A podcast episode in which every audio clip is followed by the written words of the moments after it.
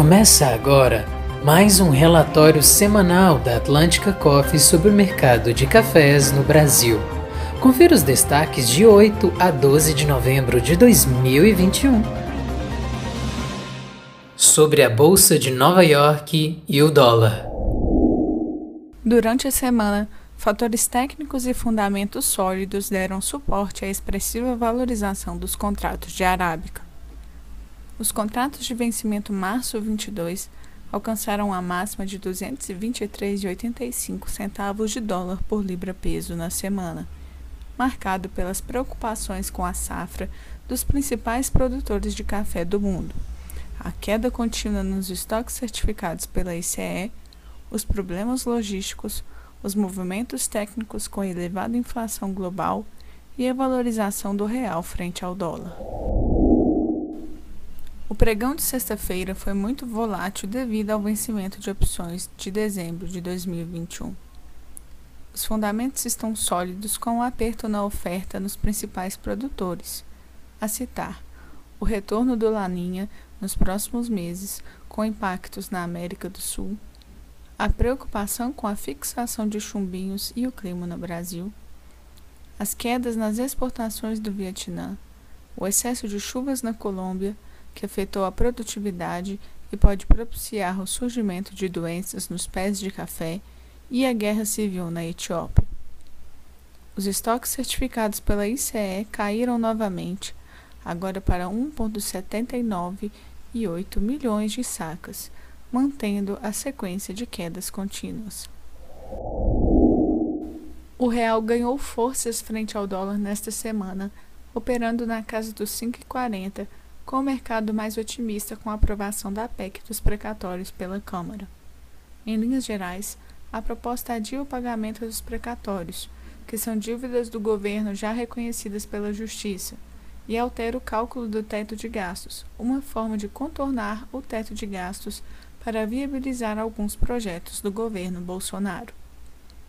O forte aumento nos preços de fatores de produção preocupa os agricultores além de fertilizantes, combustível e a inflação, que reflete em todos os produtos, os preços dos herbicidas também devem aumentar.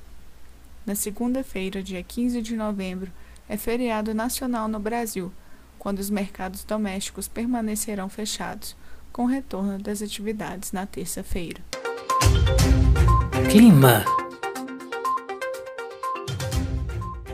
mês de novembro tem apresentado chuvas volumosas nas áreas de café de Minas Gerais, com destaque para a região da Zona da Mata.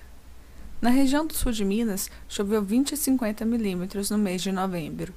Na região da Zona da Mata, 100 milímetros em todos os municípios. Na região do Cerrado, de 15 a 35 milímetros.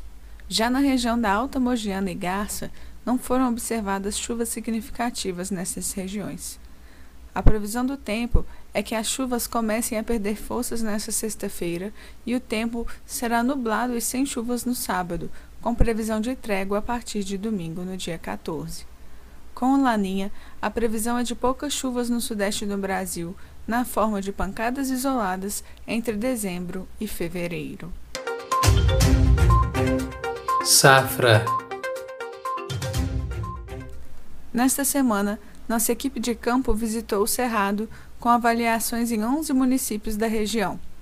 Muitas lavouras estão vigorosas, com o número de chumbinhos por roseta satisfatório. Entretanto, há lavouras que foram afetadas pela seca e há lavouras com pouca ou nenhuma fixação de chumbinhos, muito associado à foma, problemas que comprometem parte do potencial produtivo da região. Mercado doméstico e FOB. O mercado interno apresentou pouca liquidez com as bases de preços de comprador e vendedor muito distantes. Os vendedores no mercado interno continuam muito firmes nos preços, mesmo com os valores recordes. A bebida dura Good Cup Bica Corrida teve o comprador a 1.220 a 1.260 reais por saco. Fine Cup entre 1.280 a 1.300 reais por saca, mas muito curto de oferta no balcão, sem muita avidez dos vendedores. Já para o café Rio Minas, a bica corrida estava cotada entre 1.160 a R$ 1.200 por saca, mas muito curto de vendedor. Para a peneira 1718 de Rio, foi cotada entre 1.270 a 1.280 pedido de comprador, mas os vendedores estavam na casa de 1.320 a 1.330.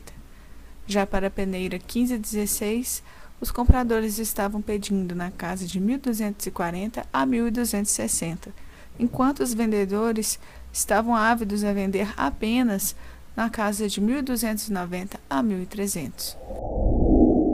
Para o FOB Exportação, foi uma semana de demandas moderadas e maior avidez por Rio Minas.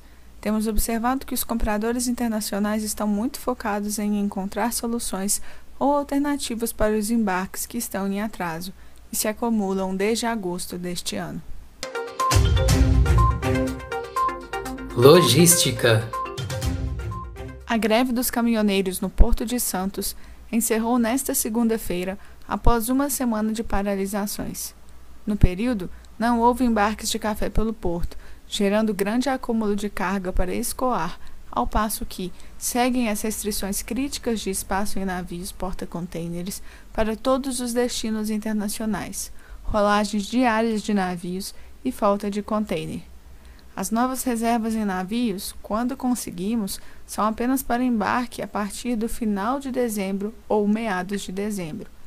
Para os Estados Unidos e a Europa, nós temos recebido bookings com saída para janeiro de 2022. E esse foi mais um relatório semanal da Atlântica Coffee, de 8 a 12 de novembro de 2021. A gente se vê. Até o próximo.